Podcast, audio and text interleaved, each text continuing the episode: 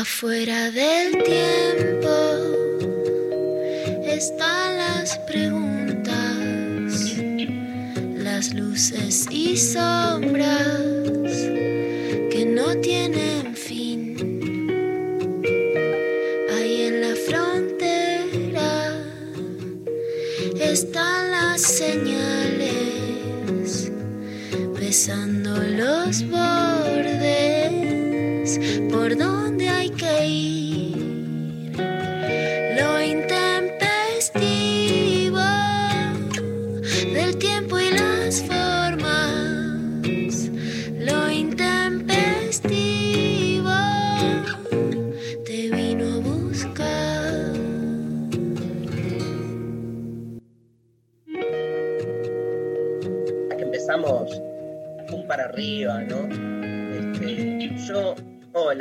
hola no puedo. hola, Mari.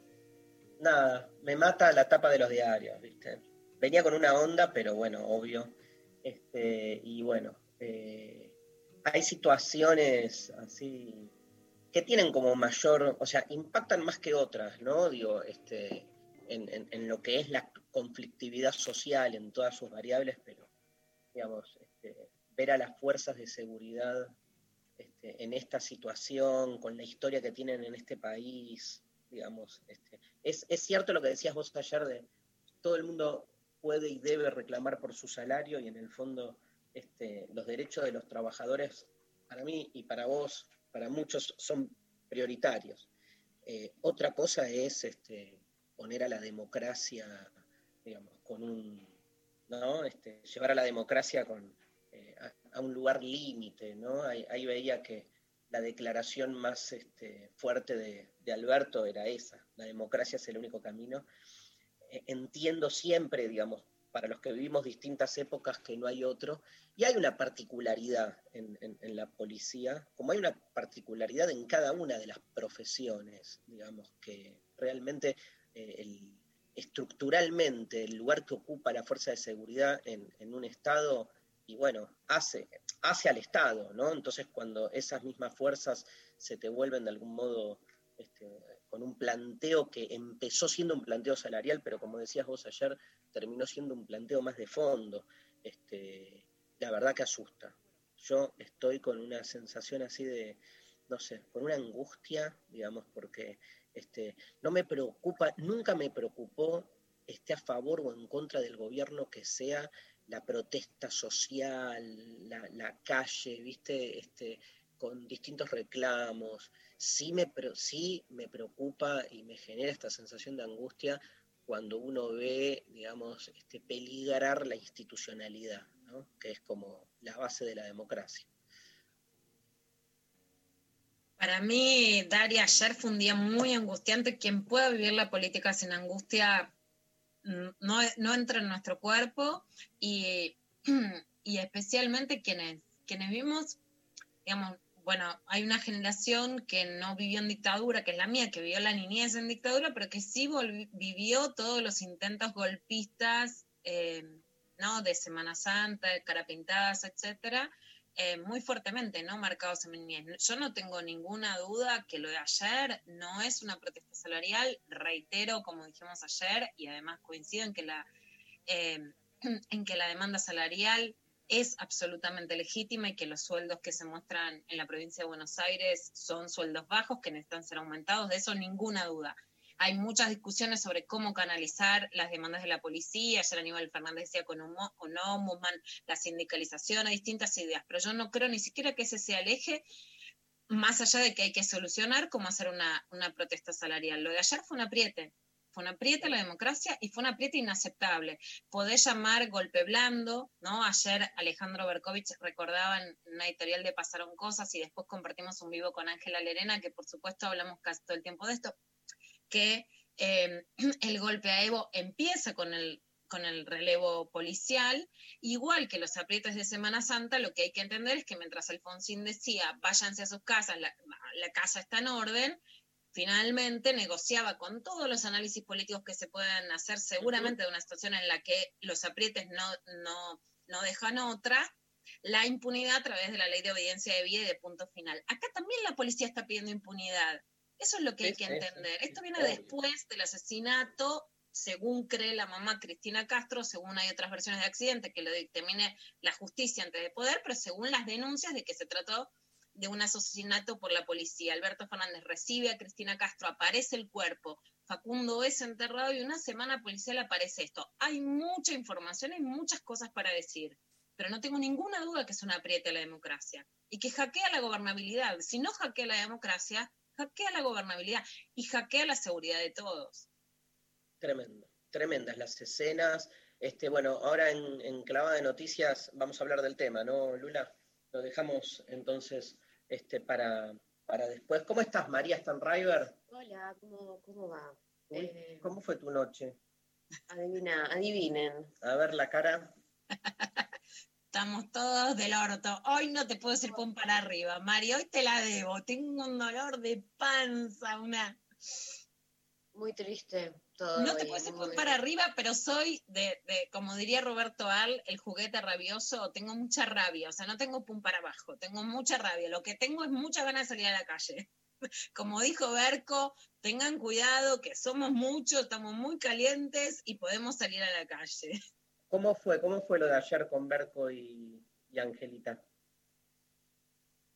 Bueno, presentábamos el libro Sextiame y obviamente en este escenario la verdad es que yo no sabía si suspenderlo, si hacerlo. Ángela Lerena y Alejandro Berkovich con la mejor de las ondas lo hicieron igual. Hablamos muchísimo de política, de la policía, de desigualdad, ¿no? Decían, hablan del libro y nosotros estábamos, por supuesto, desbocados. Y bueno, después para mí fue muy hermoso, que los conozco hace muchos años desde que nació su relación, poder tenerlos a los dos juntos, ¿no? Oh, que, bueno. que, bueno, que forma parte de las parejas que ellos mismos ni se dan cuenta de lo que simbolizan, pero eso, ¿no? Parejas picantes, politizadas.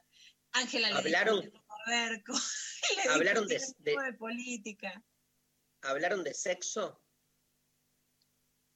hablamos, hablamos de sexo, hablamos de amor, hablamos de los reclamos, que a Berco lo llama un ministro, Ángela dice, ¿y a mí qué me importa? Tenés que hacer la comida, si no yo llamo un director técnico. Ángela es la mina más picante que conozco de hace mucho. Una vez íbamos a ver, Berco to- toca todavía en una banda y cuando lo íbamos a ver me decía, Luciana, bajate la remera y el hombro, ¿no? Si hay una mina en la Argentina que es la deseante es Ángela Lerena, ¿no? Y la picante, la todo. Escúchame, hoy hacemos, tenemos una entrevista especial hoy, ¿no, María? Sí, así es. ¿Con quién? Con Abel Pintos, Mirá vos. Mirá, entrevistón. entrevistón, ¿sí? Tipo después del mediodía nos vamos a tener una charla amena. ¿Te gusta Belpinto, Lula? Me encanta y me gusta mucho el folclore, ¿no? Me parece que está buenísimo para hoy un poquito de paz y de volver a las raíces, ¿no? Total. Bueno, este, ¿hay consigna hoy? No. No. Pues, como, como quieran. ¿Querés que haya consigna, Lula? O... Bueno, vamos a tirar, mira, a ver, vamos Algo a hablar un poco de la cana, vamos a hablar un poco de la cana. Sí, Ayer en total. Twitter salían historias con la cana. A ver, ¿vos confiabas en esta cana que va y te toca el bombo con el revólver que rodea la Quinta de Olivos? ¿Vos sentís que te están protegiendo? ¿Qué te pasó con la cana en tu vida y vas a ver cómo van a aparecer? Historias No, con la fue- policía. Cuando te pidieron documentos, te llevaron preso, si te pidieron algo, si te generan ser- al contrario, la verdad es que te salvaron en alguna situación donde decís, che, acá la cana estuvo bien, no. Pueden ser historias, este, obviamente, de todo tenor, ¿sí? Si alguien dice, me enamoré de un policía, ¿no? Vale. Vale, vale todo, vale todo. Eh, Yo, yo tenía una amiga que se calentaba mucho con el uniforme de los policías. Y entonces buscaba, digamos, nada, primero buscaba uniforme y después se enganchaba con la persona. Que es parecido, decimos, nosotros decimos, uy, qué horror, pero nosotros decimos, nos cogeríamos a alguien por el, la tonada, imagínate. Obvio, no, lo uni- Y antes garpaba mu- muchísimo. Yo me acuerdo en la época de mi abuela, viste, ser soldado, ser marinero. Vos ayer le decían marinero, o sea, los uniformes tienen su impronta, por supuesto. Como el, el uniforme de policía de YMCA. YMCA. María Stanriver, ¿quiénes fueron los Village People? Contale a toda la audiencia.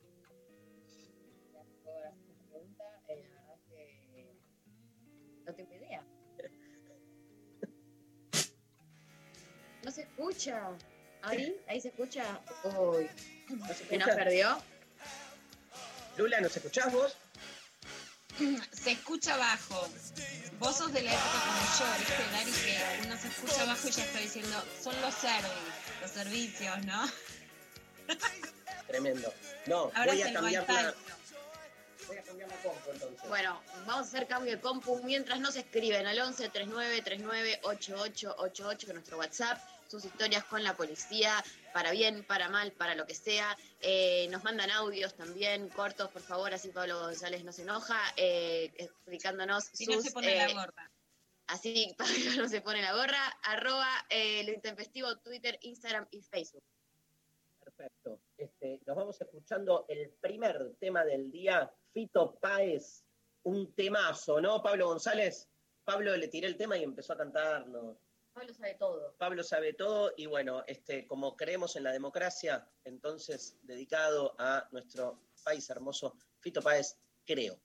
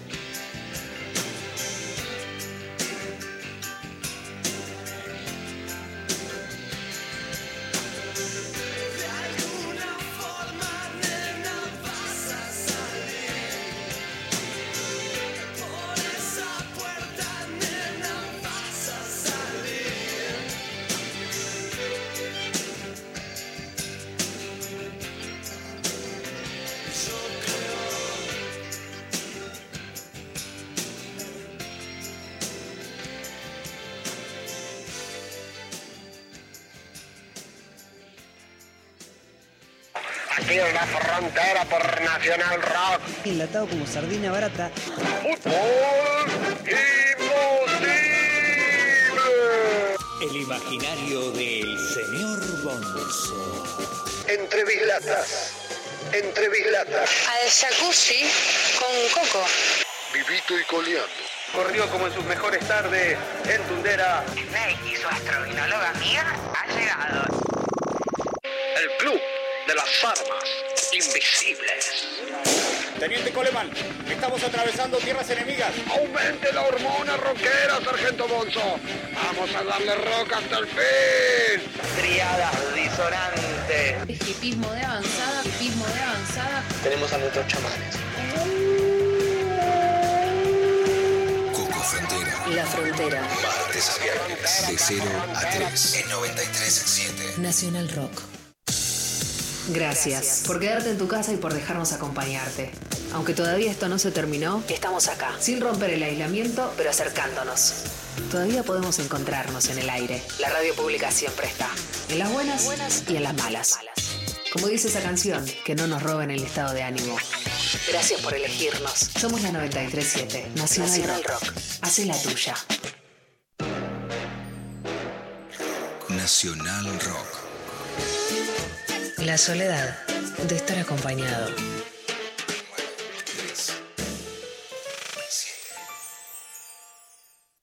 La cuarentena es más llevadera si te acompañamos. Nacional Rock 937. En pantanos de ideologías poco precisas, Una radio llega. destruye, Construye. destruye y traza una línea por el caos.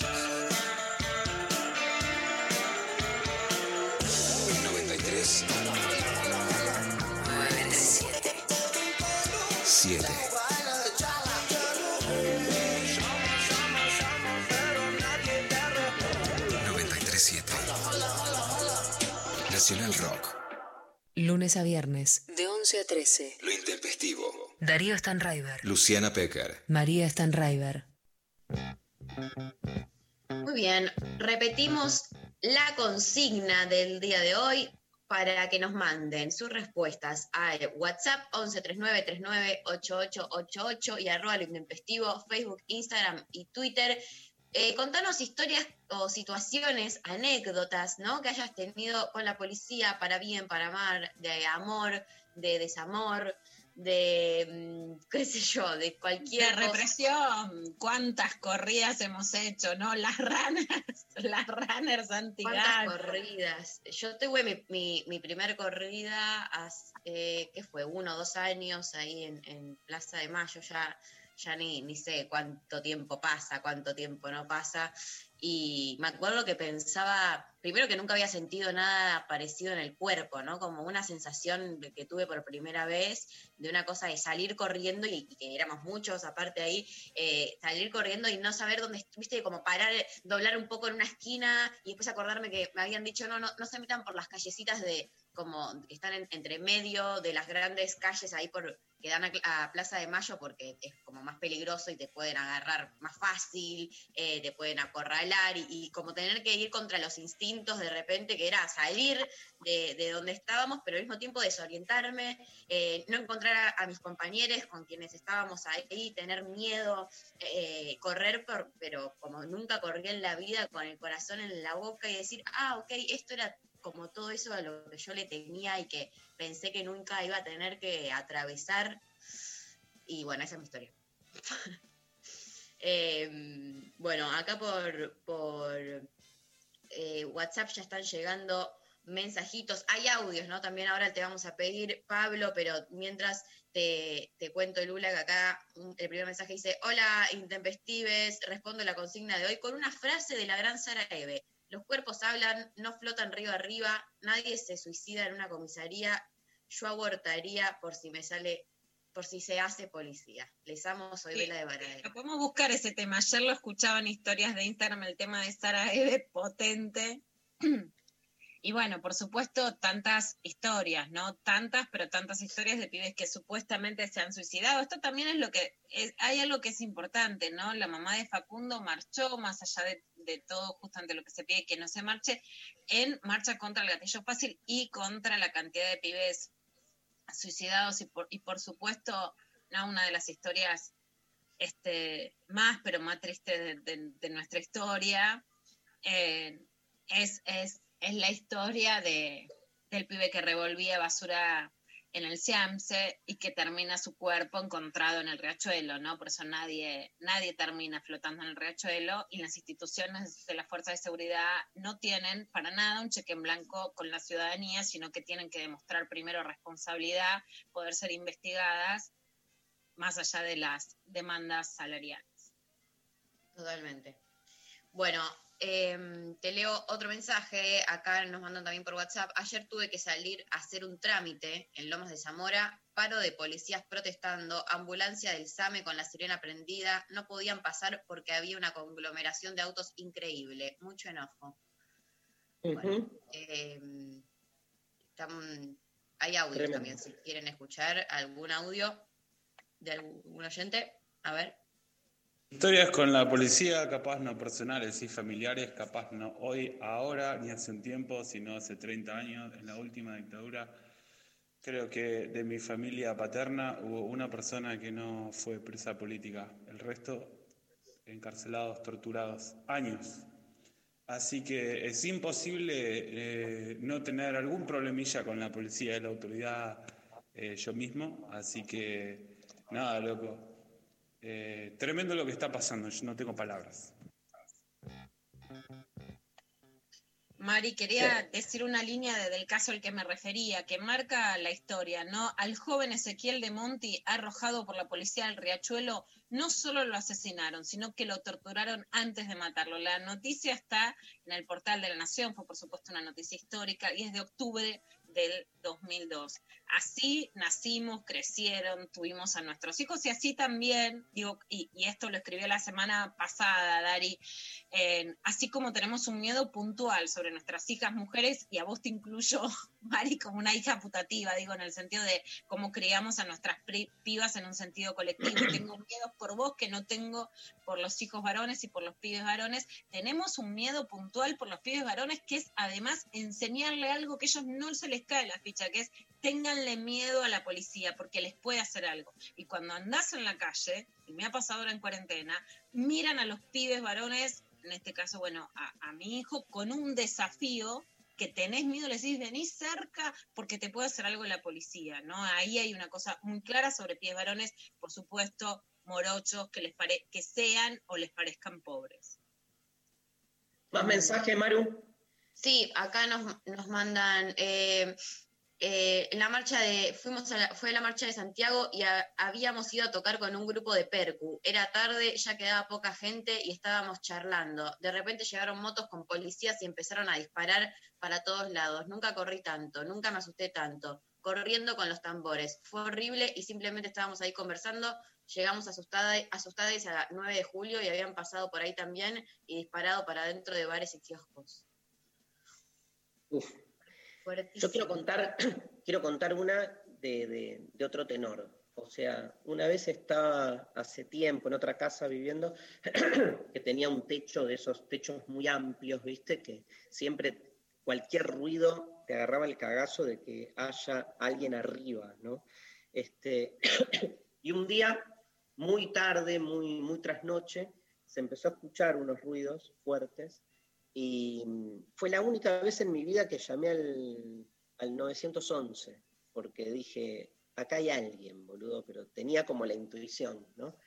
Y, la experiencia fue como eh, muy buena, o sea, en, en, 15, 20 minutos cayeron dos patrulleros, este, con buen trato, ¿viste? Como, y fueron muy obvio que no agarraron, no sé, si había alguien, no, este, no estaba, seguro que era un gato, ¿viste? Este, que siempre te queda con esa, con esa sensación, pero como que, o sea, tuve experiencias nefastas con la policía, siempre más en relación a la protesta social o a situaciones de ese tenor, eh, o situaciones también de, de- maltrato. Digo, ir a una comisaría a, a hacer una denuncia de pérdida de algo es saber que la vas a pasar mal también, ¿no? Porque no. Pero bueno, digo, en ese sentido, este, yo qué sé, es, más típico de, esa relación por ahí de, servicios que en general es, es un trabajo, ¿viste? Que, no está resuelto en su forma, ¿no? Este, el, gran eh, karma argentino, ¿te acordás, Pecker, de Gasalla haciendo a, la empleada pública, ¿no? Que- que sabemos que no es así, pero que al mismo tiempo ahí hay una deuda de, repensar de qué manera, digamos, un trabajo que tiene también, digo, este, su conflicto a nivel de, de- de cómo sostenerlo, digo, hay que estar, yo siempre veo... eh, eh, trabajadores que están, yo qué sé, 10 horas atendiendo gente sin parar o teniendo que estar ahí, no sé, viste, la... No, la- eso por supuesto. Además, el progresismo tiene un gran problema hace muchos años que, que- que yo no comparto, que es querer negar la inseguridad o las herramientas para disuadir. Yo creo que la policía tiene que disuadir el delito, básicamente creo en la prevención del delito, que se da por presencia policial, por llamar a alguien. Eh, no es que, ah, escuchás en el techo, no, que me roben. No, no, tiene que estar la policía, tiene que disuadir. Hay situaciones que requieren castigo, hay situaciones que requieren presencia policial, ¿no? Eh, sociedades con el nivel ya de, de marginalidad y de crimen organizado que hay no resuelven sus problemáticas negando la inseguridad, sino generando fuerzas de seguridad democráticas. El problema es que ayer se rompió el pacto de las fuerzas de seguridad democráticas, ¿no? No que no haya que pensar cómo generar una forma de seguridad. Obvio, obvio. Yo, yo estaba hablando más de la, de, la consigna, de la consigna. Bueno, hoy no me van a poder parar, hoy soy una bomba molotov por la boca. Pero me, pa- me pasó eso, que así como en ese momento, viste, me sentí como cuidado, también en otros momentos no, y así como este, me pasa también que yo este, eh, me acuerdo eh, algún año que me invitaron a dar una charla eh, a la policía de la ciudad, ¿no? Y habían 700 policías.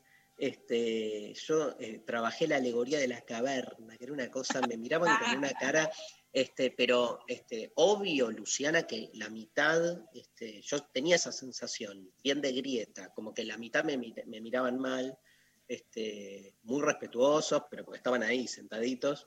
Un galpón gigante, 700 policías con un pasillo en el medio, y yo iba y venía por el pasillo explicando la necesidad de liberarse de la normalización de la cadena, que son las leyes, ¿viste? Estaba como on fire.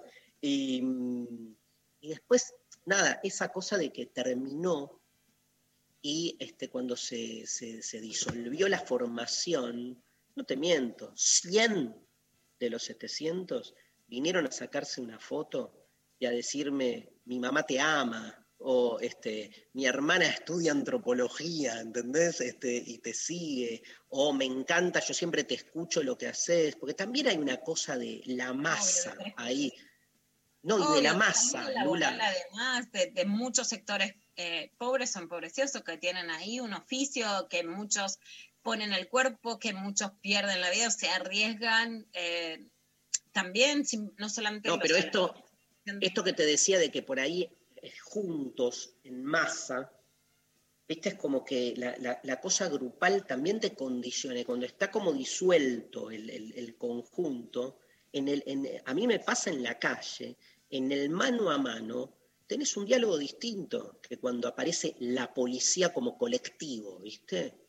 Este, pero bueno, pasa como en, todas las profesiones. Hay algo ahí que te captura que tiene que ver con el deber ser, que es masificante y es este, absolutamente, yendo una palabra que a vos te gusta, dessingulariza, dessingulariza, porque te vuelve parte de una maquinaria, sos una maquinaria. Yo sé, nada que ver el ejemplo, pero me acuerdo siempre de, la sala de profesores de uno de los colegios donde iba, que antes de empezar las clases estábamos ahí, ponele, antes de empezar la mañana, y era como los alumnos eran los enemigos, ¿viste? Era todo, bueno, hijos de puta, clase de mierda, nadie da bola, pero te agarra como la cosa colectiva y después en el. Claro, y, y- y- y vos escuchabas a un montón de diciendo barbaridades, después en el mano a mano algo de eso se disuelve. Este, nada, es, es, es uno claramente, eh, y no es casual, no lo decimos nosotros, o sea, la teoría viene, la teoría social viene trabajando esto, el lugar de la policía es un lugar border, porque es eh, justamente un lugar que está en el límite acerca de este, lo que es una, un orden social democrático, porque es al mismo tiempo el que debe velar porque esa democracia se pueda sostener, pero tiene, como, dicen, como dice Agamben, por ejemplo, está siempre en estado de excepción, porque la policía tiene el poder este, muchas veces de correrse con este, el, objetivo de cuidar la ley, está siempre, digamos, al borde de la ley. Entonces, no hay democracia más, este, digamos, sostenida que aquella que tiene un control cruzado fuerte para con la policía, porque es justamente el lugar donde se supone que más se debe cuidar por la seguridad, al mismo tiempo el que más hace posible o está siempre al borde de que cuele la inseguridad. Sin este, sumándole a esto que decía que a Mauro ya lo, lo convocamos dos millones de veces, ayer hablaba con Mauro, Mauro me decía que esta camada de policías también tiene su particularidad sociocultural. Eh, hay que entender eso también. Digamos, que son muy chicos, que la mayoría de estos policías este, son muy chicos, este, que hay una cuestión generacional, digo, hay, otras variables para analizar también, digamos, eh, ¿no? porque no es lo mismo un policía de 50 años que un policía de 25, también, ¿eh? sin ser prejuicioso con las edades. Digo, el, nada, eso. Bueno, hablé mucho. María, perdón, perdón, perdón. Eh, acá nos llegó un mensaje que dice, hola Intes, soy hermana de un poli. Para mí es muy difícil separar una cosa de la otra. Noches que no llegaba, no se dormía en casa. No era época de celos.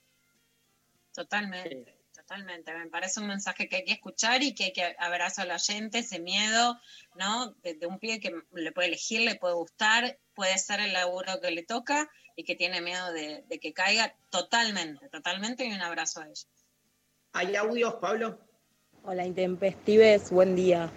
Eh, también, parecido a lo que le pasó a María, eh, en una manifestación con tanques, gases, la policía me acorraló eh, ahí cerca del, del, Nacional Buenos Aires, la calle Bolívar, con caballos. Y y la verdad que sentí que me iba bajo un caballo. Lo recuerdo y me estremezco. La verdad que... Y estaba con mi papá, mi mamá y mi hermano.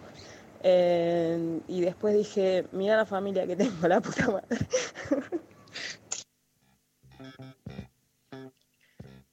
Tremendo es tremendo. La, represión y además hay algo que, pasa, que es el disciplinamiento que también producen los muertos la represión policial. Y hay algo que, también me parece muy importante decir, más allá de todos estos matices y de todos los periodistas, eh, que tan importante escuchar, ¿no? Yo escuchando a Mauro Zeta, Paulo hablan, de hecho el año pasado, Dari, que, que, yo te conté en algún momento, que cuando el macrismo les decía, esto me lo, me lo explicaba Paulo Cablan en un almuerzo en la feria del libro de La Rioja que compartí con, con Mauro y con Pablo, eh, daba esa imagen de, envía libre al, al gatillo fácil, ¿no? Con esta reunión con Chocobar para premiarlo, que, que mató a alguien por la espalda, eh, la propia policía les decía, no vayan a hacer eso, porque este es, el, este es el guiño político, pero las leyes no cambiaron, y eso habla de un país que no quiere decir que no tengamos muertos por represión, desaparecidos, etcétera, pero con instituciones democráticas muy fuertes y que.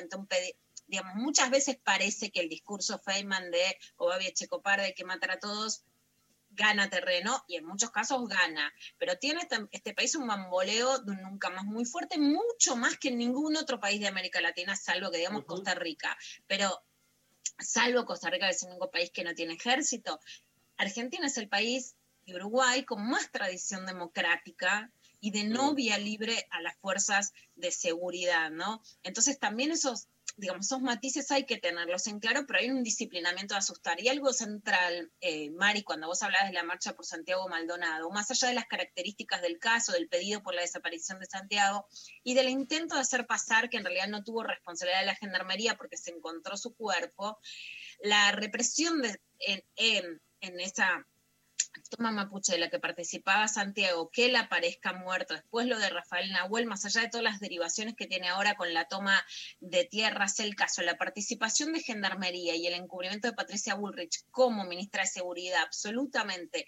con la Gendarmería, sacó un gajo que era central para la vía democrática. ¿Por qué? Porque justamente frente a los militares y la policía, en todos estos años antes del caso de Santiago, la Gendarmería era tomada y no porque no tuviera muertos o represiones en su haber, no porque fuera impoluta, pero era tomada como la fuerza democrática, ¿no? Cuando había una situación que era inmanejable, por ejemplo, el crimen en Rosario, la corrupción policial, la idea era una intervención federal en donde mandás a la gendarmería. Entonces, si ayer Claro. en la Quinta de Olivos los policías agarraban un chumbo y querían entrar a la Quinta de Olivos, supuestamente la fuerza segura y confiable es la gendarmería. Eso se rompe con lo de Santiago Claro. Maldonado, como la fuerza más democrática. Se rompe por la intervención del PRO más allá del caso de Santiago y de cómo siga su judicialización. Se rompe ese lazo de confianza de que había una fuerza que podía resguardar. Entonces ayer estábamos más solos que en otra situación porque no queda la idea de que hay otra fuerza democrática que puede intervenir si la policía no es manejable. Otro audio, te, te vas a quedar, se- me quedé con dos cosas. Primero, te vas a quedar sin tema para el- la clavada de noticias, porque lo, Nunca, nunca, nunca, Nunca. creas que acá no hay más. Siempre tengo más. Y lo segundo, ¿qué, tri- qué trío, qué trío? Cablan, Z, Pecker, me imagino ese almuerzo, porque son los tres, como diría Mauro, unos chacales. Chacales. Yo escuchaba, porque a mí me encanta aprender y la verdad me encantan estos temas, y la verdad es que en ese almuerzo los escuchaba y aprendía. Bueno, a ver, otro audio. Hola Intempestives, Mm, buen día. Eh, usted no sabe lo que es la policía de la provincia de Córdoba. Yo escuché, trabajo en una escuela y escuché a un policía decir que le gustaba hacer adicionales en los bailes para poder ir, pegar, reprimir y de esa manera, eh, terapéuticamente, poder volver a descansar con su familia. Tremendo, tremendo. Dios Pero mío. bueno. Sí, sí, otro, otro audio, González, gracias al oyente de Córdoba. Te leo un Este, no, mensajito. Te Mensajito, leo un perdón. mensaje, así vamos mechando entre las, las opciones. Eh, acá nos mandan, por ejemplo, tenía 14 años, fumando un porro con una amiga en el palier de un edificio, para un patrullero, se baja un cana, se pone a, entre comillas, charlar y nos invita a dar una vuelta en el patrullero. Por suerte nos salió bien inventar que había gente esperándonos a la vuelta de la esquina y se fueron. Mucho miedo. 14 años. Eh, tremendo. Les leo, les leo otro. Eh, ¿en dónde Tremendo es la palabra de hoy, ¿eh? Sí, es que no sé qué otra palabra usar. Es tremendo. Eh, en donde trabajé muchos años como docente de arte en zona oeste, Virrey del Pino, San Alberto, González Catán, zonas, zonas calientes. Mis alumnos, la mayoría querían ser policías como salida laboral y los familiares eran mitad narcos, mitad policías en la misma familia. Mucho. Sí. También eh, pasa es lo que mucho, en eh, esto te, lo que me contaba Mauro, es que en provincia de Buenos Aires, sobre todo en ciertas zonas del conurbano, obviamente, es histórico este, ser policía y ser este, maestro, maestra. Son, digamos, este, lugares este, también de prestigio, ¿viste? De, tener un laburo estable, además. Este, obviamente, eh, porque si no, hay, hay muchas vetas, ¿no? Digo, el, el oyente cordobés hablaba de lo terapéutico de la represión, en el, obviamente, en una verbalización este, fuera de lugar de, ese policía, ¿no? Pero digo, los motivos por los cuales, cuando uno analiza qué es lo que hay ahí y, y por qué alguien quiere ser policía y qué se le juega, digo, no solo hay de todo, sino que hay una gran mayoría que llegan ahí porque es una salida laboral este, rápida, inmediata, de poca formación y que aparte te empodera, ¿viste?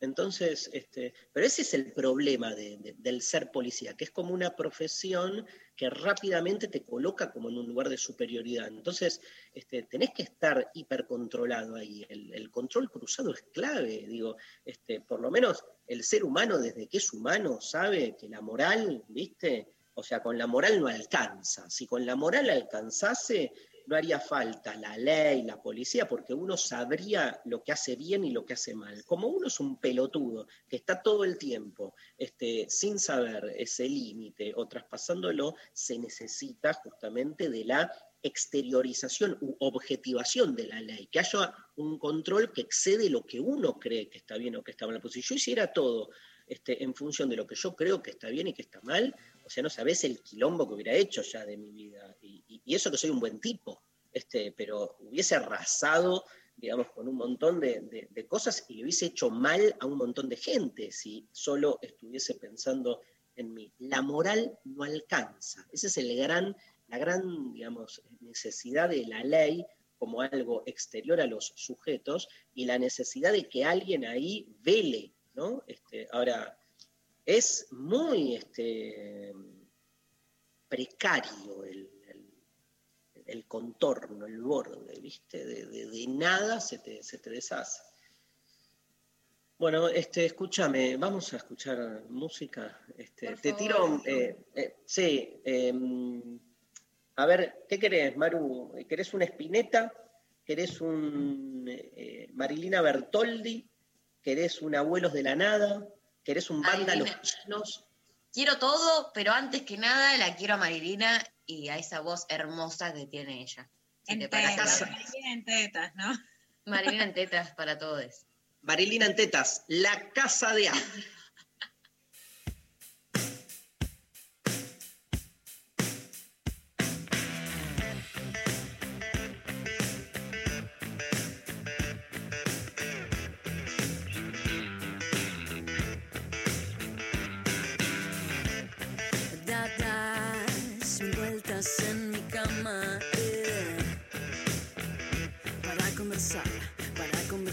Yes.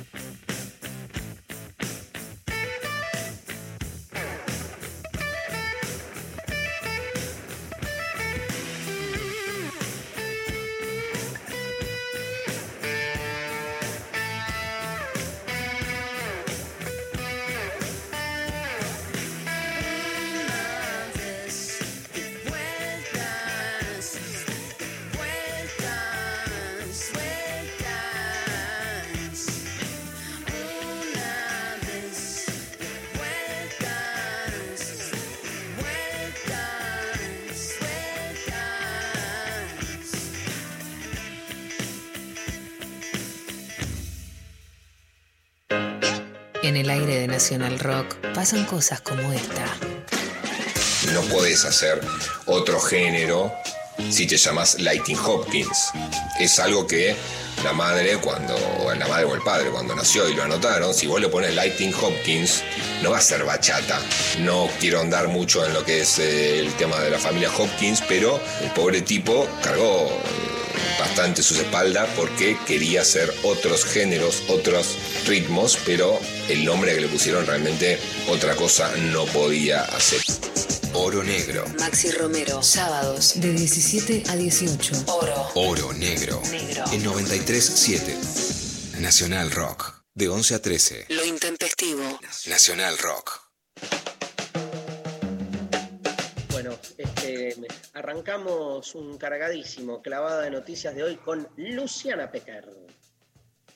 Bueno, Dari, venimos hablando y es uno de esos días que la actualidad nos toma, nos llega a los sentimientos y seguimos hablando. Pero hoy está haciendo un anuncio el gobernador de la provincia de Buenos Aires, Axel Kisilov. Alguna de las cosas que está anunciando Kisilov es que el salario de la policía mínimo, o sea, arrancaría por 49 mil pesos mensuales, pero el promedio, porque después se suma horas extras, etcétera, sería de 60 mil pesos y en mejores condiciones en general. Lo que dice Kisilov es, hemos visto imágenes espantosas frente a la Quinta de Olivos, frente a la residencia donde vivo con mi familia, esas imágenes no deben volver a repetirse y si esto es un reclamo salarial y de condiciones de trabajo, estamos dando una respuesta contundente e histórica. Si no, en otro caso, vamos a comprender que es una cuestión política y una cosa distinta. Ninguna duda que hay un reclamo salarial, pero que también hay algo más atrás de las demandas de la policía bonaerense, que todavía además no desaloja de todo, porque dice esto está bien, pero no era todo lo que pedíamos, así que el conflicto no está completamente terminado todavía más allá de todo lo que no vamos a saber o lo que nos vamos a ir dando cuenta más adelante. Escuchamos un poco de lo que acaba de decir Axel Kicillof. A comenzar a equiparar el salario de la policía bonaerense con el de la Policía Federal Argentina. Algo que se pide desde que tengo memoria. Ese sendero comienza hoy. Va a haber una equiparación inmediata de 39.521 oficiales de policía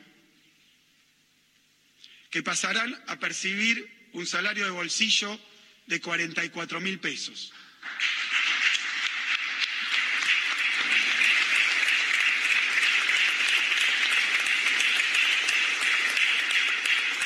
Y se aplicará esta misma proporción a toda la jerarquía mientras se logra calibrar nuestra estructura que también está desorganizada.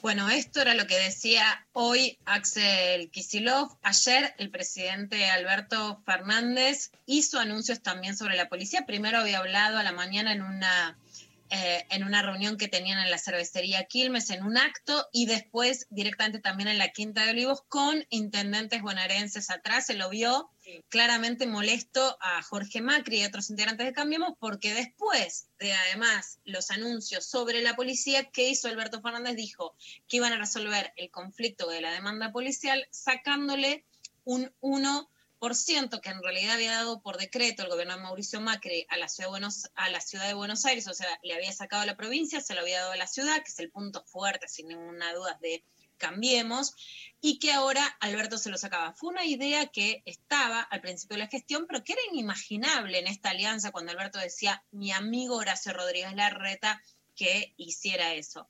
A ver, un análisis que, da para mucho, no sé si está bien, no sé si está mal, no sé si corresponde o no este cambio en la coparticipación. Evidentemente, la idea de un gobierno dialoguista de alianza con la oposición se terminó ayer. Sí, claramente. Se terminó ayer con esta quita del 1% de la coparticipación. Por un lado, el, el propio Horacio Rodríguez Larreta, que estaba creciendo muchísimo en la imagen de la opinión pública, incluso por lo menos como publicaba Clarín por encima de Alberto Fernández, Cambiemos no le da la aval para que él lleve un liderazgo de una derecha moderada en conciliación con el gobierno y termine como un, un buen gestor, porque en términos vulgares la pudre, hace la marcha del 17, va a una confrontación mucho más alta que la que proponía Rodríguez Larreta y la verdad que él no mantiene un liderazgo que pueda eh, generar cohesión dentro de la oposición. Por otro lado, la idea de ayer, por ejemplo, hacía una semana que Alberto había recibido en la Quinta de Olivos a Marcelo Bonelli y ayer Mario Negri decía en TN que esto era Venezuela. Bueno, es incompatible pensar en un gobierno con el nivel de autoritarismo y de hambre de Venezuela con un gobierno que te recibe en la propia Quinta de Olivos. Esa idea de moderación se pudre y es un gesto político de hasta acá llegamos a ver para dónde quieren ir. Hay que ver si es un gesto acertado, si apostaste el diálogo y lo rompes en medio de este contexto si era la forma o si es conveniente o no en lo económico, pero hay una ruptura política muy clara de los sectores moderados de, eh, del partido de gobierno y del partido de la oposición. En relación al conflicto policial, Alberto Fernández decía esto. Este no es el modo, de verdad se los digo. Por lo tanto, espero que reflexionen y que cesen cuanto antes con esta mecánica. Digo esto y digo que también soy sensible al reclamo de esos policías. Porque está claro que han quedado atrasados en sus salarios y que hay que darles una respuesta. Eso lo entiendo. Y, obviamente no soy un necio, hay que encontrar una solución. Por lo tanto, lo que quiero decirles hoy es que vamos a buscar y vamos a encontrar y vamos a darles una solución a la provincia de Buenos Aires, pero no vamos a aceptar que sigan con este modo de protesta. Y les pido por favor, amigablemente, democráticamente, depongan esta actitud. No es buena verlos en ese rol. Necesitamos verlos de otra manera. Bueno, esto es lo que decía Alberto Fernández en general, digamos, si hay un, motín, se decía antes, una revuelta policial, no es que escuchan directamente, ¿no? Alfonsín cuántas veces ha hablado, no nos acordamos de tantos políticos que después no es que se escucha cuando se viene se, se, viene una revuelta así, pero bueno, ahora esto lo completan los anuncios de Axel Kicillof. Evidentemente se viene un clima muy caldeado en la Argentina, con un diálogo roto entre la oposición y el oficialismo, en medio de una pandemia que además está eh, mucho más virulente, que no se termina en, en, la Argentina y que genera un clima, digamos, difícil de manejar. La, sí. la lectura, a ver, te, te, pido que me ayudes con esto. La lectura sería, si uno pudiera hacer un, un, primer este, corte y, y, analizar, digamos, las consecuencias, ¿no? digamos, de, de estos dos, tres días, digamos, el aumento se lo puede ver como que el gobierno cedió o se lo puede ver como un principio de acuerdo.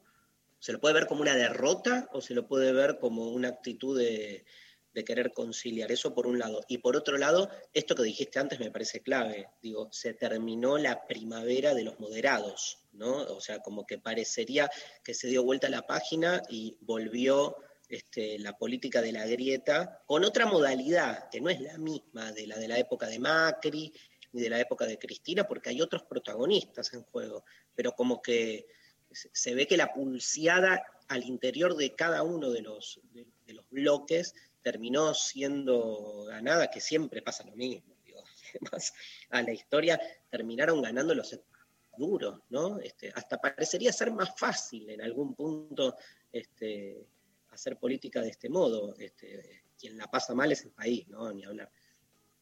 Completamente. Eh, si me preguntás, por ejemplo, Dari, no creo que sea el momento para generar tensión política con la ciudad de Buenos Aires con estos números de la pandemia y cuando venían dando conferencias los tres juntos. Pero, claro. pero evidentemente ese terminó en la primavera de los moderados, ¿no? Y tampoco el partido apoyaba a Rodríguez Larreta, que podría haber tenido un liderazgo que lo proyectaba a la presidencia de la disputa de poder, ¿no? pasando la pandemia. O sea, no es que la derecha se, se pudo y se supo alinear a, al, que, al que estaba llevando el liderazgo de la oposición claramente, ¿no? Que era Horacio Rodríguez Larreta y que le convenía esa salida.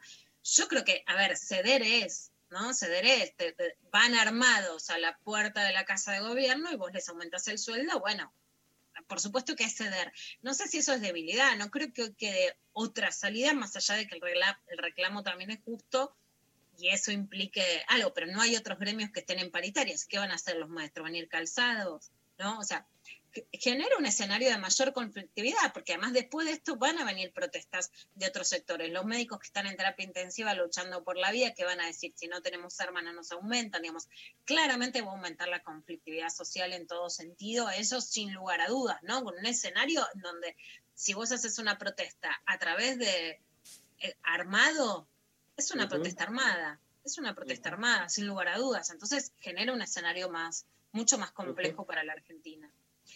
Vamos a escuchar un pedacito, Dari. Yo les contaba que ayer al, ver con Pasaron Cosas hizo una editorial que tuvo mucha repercusión porque, bueno, sí mostró el sentimiento de mucha gente que es, bueno, hoy los sectores como la policía pueden salir a la calle y otros sectores que tienen mucho peso en la historia argentina, no. A ver qué decía Berco. Bueno, tienen la pandemia a su favor y creen que no vamos a salir a la calle, pero déjenme decirles algo, somos muchísimos y muchísimas más los que defendemos la democracia. En serio, no se la crean, ¿eh? Somos muchísimos y muchísimas más. Cada 24 de marzo somos por lo menos un millón de personas en la Plaza de Mayo y otro millón de personas repartido por las ciudades y pueblos de todo el país. Y eso es solamente el progresismo, la izquierda, los politizados, ponele. A eso Sumale la gente de bien, suelta, los que saben que vivimos el peor de los horrores de la mano de los milicos, de la mano de la gorra, de la mano de los policías también. Y a eso sumale los gremios, las organizaciones sociales, los curas de base, el pueblo pobre, que sabe, además, los más pobres, que tienen todo para perder si acaban un golpe los fachos. Cuidado, porque esto no es Argentina, ni es, eh, esto no es Bolivia, ni es Brasil, es Argentina. Esto no es eh, un lugar a donde van a dar un golpe fácil, ¿eh? Que el de Bolivia empezó con la cana también. Bueno, esto no es Bolivia, esto no es Brasil tampoco. ¿eh? Este país tiene una tradición de movilización muchísimo más fuerte que Brasil y una insubordinación además ante este tipo de cosas que es tradicional, diría centenaria en la Argentina, diría centenaria de los anarquistas, de los socialistas, de antes del peronismo. Bueno, nuestra democracia se apoya sobre muchas cosas, pero se apoya mucho sobre el nunca más, por mérito de Alfonsín y en menor medida también de Néstor Kirchner. Porque uno tuvo los huevos de juzgar a los altos mandos militares cuando todavía eran muy poderosos. Y el otro, es cierto, no hizo eso, que fue inédito, pero empujó muchísimo para que se derogaran las leyes de impunidad y para que Videla terminara sus días en un calabozo, cagando, quizá con lo último que le quedaba de humanidad. Y ese símbolo, el de Videla cagando, muerto, preso en Marcos Paz, es un mérito de toda la sociedad es eh, un mérito y un patrimonio de toda la sociedad. Y también esta democracia es mérito de las madres, de las abuelas, de los hijos, de todos los que pelearon contra la dictadura y de todos los que dicen nunca más desde ese momento. Y es un patrimonio de todas y todos los que nacimos y crecimos después. Así que, ¿saben qué? Cuidado, no nos hagan calentar. Tremendo, Berco. Tiene una... una fuerza, ¿no? Una energía que te va como envolviendo y te lleva. Así, muy fuerte en la No Saben Calentar y además es cierto, Dari, que claramente este escenario se puede dar solamente, digamos, con, con un sector muy claro a favor de los derechos humanos en la Argentina que hoy está encerrado. Por eso la pandemia y, por supuesto, la necesidad de distanciamiento social incide y mucho. No esperábamos llegar a septiembre en estas condiciones y, sin embargo, las cifras de hoy dan 512.293 contagiados de COVID en la Argentina y y ya también 10.713 personas fallecidas. Las cifras oficiales en el AMBA dan 69,1% del sistema sanitario estallado. Ahora, el AMBA es Ciudad de Buenos Aires y Provincia de Buenos Aires. Ayer le sacaron un punto de coparticipación a la ciudad, así que también la alianza que había con roces, con tensiones, con diferencias, con internas, hoy está estallada y este combo no va a ser fácil de, manejar. Escuchamos ahora a eh, la doctora Adriana Fernández, que es la jefa de emergencias del Hospital Posadas, que estuvo en el reporte del Ministerio de Salud con Carla Bisotti y que contaba un escenario difícil. Se aumentaron las camas de terapia intensiva, que prácticamente se duplicaron, pero hoy en día, y desde hace varias semanas, estas camas no están vacías ya no son de refuerzo, se están usando. Se están usando porque el servicio de terapia intensiva tiene una ocupación del 100%. Necesitamos que entiendan que el sistema está cerca de su límite a nivel infraestructura, pero también, y más importante aún, a nivel humano. Todos cubriendo sus guardias y las de sus compañeros que caen. Y estamos cansados, muy cansados. Por eso necesitamos que entiendan que ahora es más necesario que nunca, a pesar del cansancio, seguir, nosotros y ustedes. Todas las medidas que se implementaron tuvieron como objetivo lograr que el sistema de salud no colapse bruscamente. Es imprescindible que entiendan que en el contexto de pandemia las acciones o decisiones individuales no tienen consecuencias individuales. Las consecuencias son colectivas e impactan sobre un sistema que, como dije anteriormente, se encuentra muy cerca de su límite. Por eso no nos vamos a cansar de recomendarles que se queden en su casa. Ustedes pueden hacerlo que salgan lo estrictamente necesario, que usen siempre cubrebocas, que se higienicen frecuentemente las manos, que nos ayuden. Cuídense, cuídennos. Gracias. Clarísimo, ¿no? Clarísimo. Y aparte se le escucha tantos meses ya. Hay también, yo creo que el personal, bueno, escuchamos muchos testimonios que trabaja en el ámbito de la salud o sea, cómo debe lidiar también entre creer en la humanidad y querer irse a Saturno, porque hay veces que decís, ¿por quién? ¿No? Hay una canción, bueno, hoy Abel Pintos vamos a preguntarle sobre una canción de Sui Generis que se llama Cuando ya me empiece a quedar solo, que es de las canciones más tristes que escuché en mi vida. Y hay una canción de Charlie de la época de Sui Generis que se llama ¿Para quién canto yo entonces? ¿Me la buscas, este Pablito, para después? ¿Para quién canto yo entonces? Y es como la pregunta de ¿para quién? ¿no? ¿Para quién? Cada uno en lo suyo, ¿eh? Nosotros haciendo radio, los docentes también dando clases. ¿Para quién? Porque no es solo, uno no, cuando hace, no hace solo en función de lo que está pasando en ese momento. el hacer es un hecho social, digamos, que también excede. Y a veces tenés como ganas de irte a la, mierda, es decir, al pedo, ¿viste? bueno, nada. Cuando. Todo eso. Todo eso. Cuando venga, cuando esté la. pasamos la canción después, ¿no, Pablo? Cuando esté y nos vamos a la pausa este, escuchando a ¿Qué? ¿Está? Decime. No. No lo, no lo sigo. ¿Qué es eso? ¿10 qué? Eso es como bancado un toquecín. 10 minutos. 10 eh, segundos. 10 dedos. Esperá, claro. Está, tranqui. Vamos después. Vamos con los abuelos de la nada. ¿Te parece? Marilú.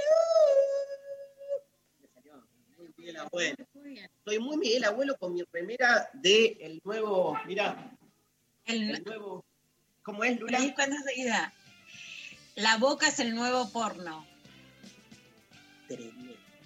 Me, estoy, me estoy como metiendo de algún modo en personaje para. Saben que el domingo tenemos de construir el amor en cuarentena, pero además este viernes a las 22 horas, la previa. Luciana Pecker, Darío Stanriver, hablando sobre la cocina del domingo. O sea, ¿cómo nos preparamos? Este, para poder hablar sobre el orgasmo, ¿hay que tener orgasmos? Es como la pregunta que nos vamos a hacer el viernes. Este, ¿Se animan a el orgasmo, que para mí es un gran tema, Becker? El orgasmo. Acá está Sofi, mira lo que dice, hay que tener previa para tener orgasmo. El Muy bien, Sofi. Muy bien. la gran pregunta que me parece que todo el mundo, lo que todo la gente me para en la calle y me dice, Darío, pregúntale a la Pecker, ¿Se puede fingir un orgasmo con la misma calidad que un orgasmo auténtico? Gran pregunta, no contestes, ¿eh? No contestes. Yo te, quiero decir algo. Para mí, fingir un orgasmo genera, o sea, es mejor fingir. Se logra, digamos, una mayor fidelidad al orgasmo fingiéndolo que teniéndolo. No. Sí, sí, sí.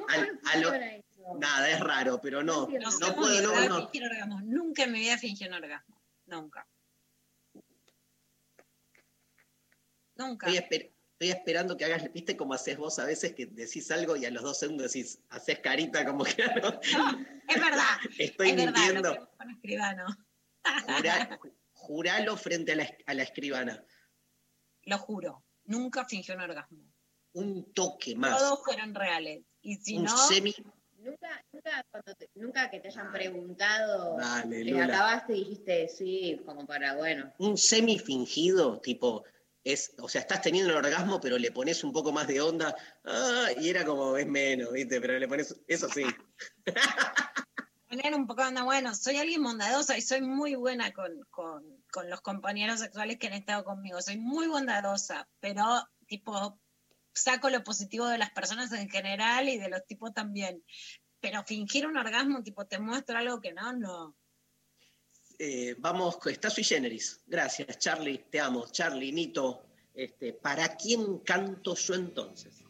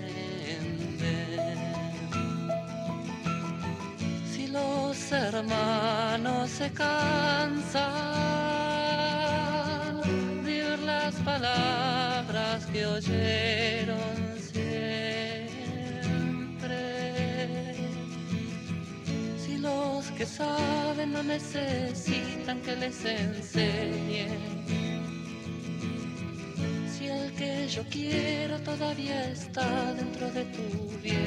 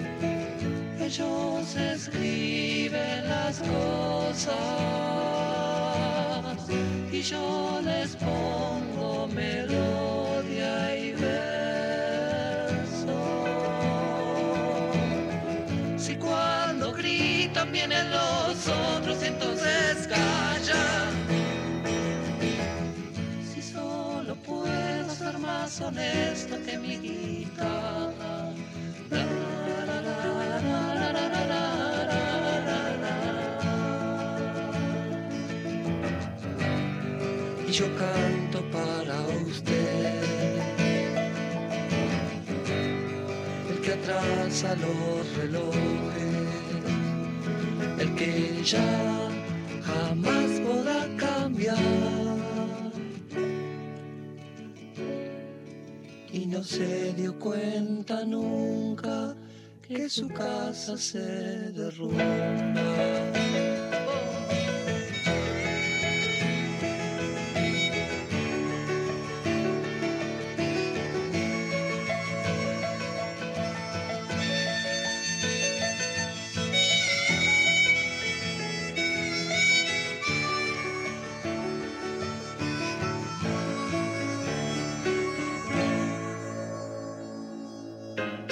En el aire de Nacional Rock pasan cosas como esta. Una canción de Eminem que se llama Step Dad. El beat es alucinante, es un beat hecho por The Alchemist con un sample ni más ni menos que de Pescado Rabioso de Amame Peteribi. No es un plagio, esto fue cedido de manera legal por la familia Spinetta. La verdad que quedó alucinante. Cultura urbana intentando alejarnos del copit.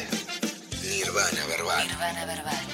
Viernes de 21 a 0 Nirvana Verbal. Nirvana Verbal. Facu Lozano. en 937 Nacional Rock. Lo intempestivo. Lo intempestivo. Hasta las 13. Laura Greenberg en Twitter dice, imaginen la época de Villa Cariño en Palermo, íbamos con los autos a agarchar ahí y siempre venía un policía con la linterna, todo lo que da alumbrarte y preguntarte, ¿qué hacen? Muy HDP. Y te tenías que ir, ja, ja, ja. Y también estaba guindado. ¿Qué es guindado?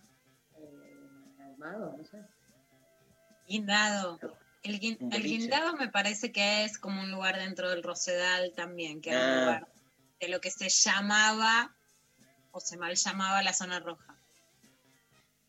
Eh, no tengo WhatsApp, dice pute homofóbique, ¿no? El, Sí. el- el- el nick.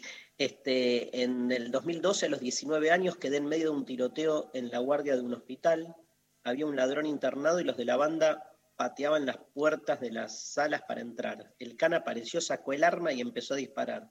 No me pasó nada, pero hubo tres personas. Bueno, quedó. Escúchame, ¿cuánto? de, muy de Loyola, ¿no? De- del narrador Loyola que hizo la serie de los superhéroes con el conurbano y me hace acordar mucho a, ¿Cuánto? a las ¿Cu- cu- ¿Cuánta muerte, perdón Lula, lo que estaba pensando es cuánta muerte, viste, de quedar en el medio de un tiroteo? Hay un montón de esas muertes, viste, que no, después no se computan, digamos, y sin embargo, digamos, son tremendas. María, Eh, te leo acá un mensaje que llegó por WhatsApp. Eh, dice, no lo podrías haber dicho mejor, Dari. Ver que al lado tuyo van cayendo tus compañeros uno a uno. El miedo te explota la cabeza y ves que hay tanta gente que no se cuida y todo el esfuerzo que vos haces se lo pasan por el culo y se cagan en vos. Ayer casi me desmayo revisando un paciente con ese traje que me sofocaba mientras me contaba que el contagio había sido en un asado. Hace seis meses que no hago otra cosa que ir de mi casa al hospital. Ganas de llorar y desaparecer del mundo es poco. Perdón la catarsis y gracias por ser la alegría de esas dos horas en las mañanas que puedo escucharlos, Romy. Romy, de parte de María, Luciana y mía, te queremos mucho. Te queremos, te abrazamos. Totalmente. Hermosa, hermosa. Y, y empatizamos, obvio. Obvio. con vos. Pasame un audio, González, Pablo. Efectives, eh, yo soy Norman de Río Negro, me acuerdo cuando era adolescente, me vestía de negro, heavy metal, y siempre me paraba la policía. Y siempre me llevaba una vuelta para que me pedía documentos y era un pueblo chico este, y la verdad que la pasé terrible de adolescente. Un gran abrazo para el oyente y para la gente de Río Negro. Este, Te, María. te leo en Instagram que llegaron también mensajes, por ejemplo, uno que dice, detenidos nos amenazaban con meternos la pistola en el culo, nos llevaron por tomar birra en la calle. Quiero decir que este, en la Futurock, radio hermana y amiga, donde con María hacemos un programa, en el programa Ahora Dicen, que es el programa de la primera mañana, donde está mi amiga Flor este. Halfon Laxman, le hicieron una entrevista a Estela de Carlotto. Y Estela, este, que además de ser, fundamentalmente es la presidenta de Abuelas de Plaza de Mayo, pero tiene una segunda característica que la hace muy eh, enamorable, que es hincha fanática de estudiantes de La Plata. Lo lamento, lo lamento. Ustedes triperos tienen a Cristina, nosotros tenemos a Estela. Es así. Y Estela dijo, se- cito acá, dice, si tengo que salir a la calle, agarro el bastón y salgo a defender la democracia. Nada, o sea, esos gestos, ¿no, Lula? Y, y escucharla a Estela hace bien, sobre todo. Mm, Sí, Es todo, es todo. es todo. todo. Te cuento oh, un mensajito eh, que dice, hola intempestives, muchas veces fui acosada y corrida por policías, pues feminista. Hace años, en un ex trabajo, conocí a un chico y siempre me gustó. Cuando empezó la cuarentena empezamos a hablar y nos reenganchamos. El problema es que ahora él es poli y odio la yuta. Necesito una clase de Dari explicando cómo desengancharse en cuarentena. Jaja, gracias por acompañarme todos los días, los amo. Qué disyuntiva esa. Están on fire los, los oyentes. ¿Hay otro audio, Pablo? Hola chicos, yo soy la que les escribí antes diciendo que soy la hermana del poli. sé que no tiene mucho que ver, pero le pegan un costado. Hoy es un día muy especial, hoy hace 36 años que se muere mi papá. Y una vez un amigo, con el que hacíamos teatro vocacional, me preguntaba cómo era que en una misma familia un hijo había salido policía y la otra actriz vocacional. Y eso se lo debo en gran parte a ese señor que hoy hace 36 años nos dejó. Y quería decirlo, nada más. Les mando un beso a todos. Y perdón si esto no tiene mucho que ver con la consigna. Bueno, obvio, obvio. Pero aparte, nos emociona. Nosotros, con, con la Pequer y María, digamos, lo único que queremos son este tipo de mensajes. O sea, emoción. ¿Viste? Para racionalidad ya están los medios, la política. Nosotros queremos emoción, queremos en el cuerpo. Y el cuerpo es emoción pura. Gracias, un abrazo y sí, imagínate mi caso que salió este, Mauro Zeta y yo, o sea, es increíble, ¿no? Las antípodas, el bien y el mal, el diablo y el, el demonio, este, no se puede creer.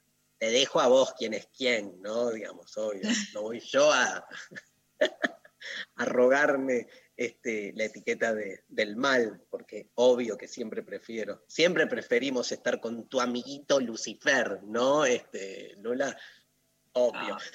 María, Eh, hola chicos, anécdota. Me roban la patente del auto. Voy a, a la comisaría por la denuncia. Mucha gente, mucha espera. Se me acerca un azul con muchas banderitas en el pecho. Señor, le comento, me pone una mano en el hombro, cual papá, y me dice, muchacho, vaya a Warnes y compre una nueva. No hay remate. Abrazos.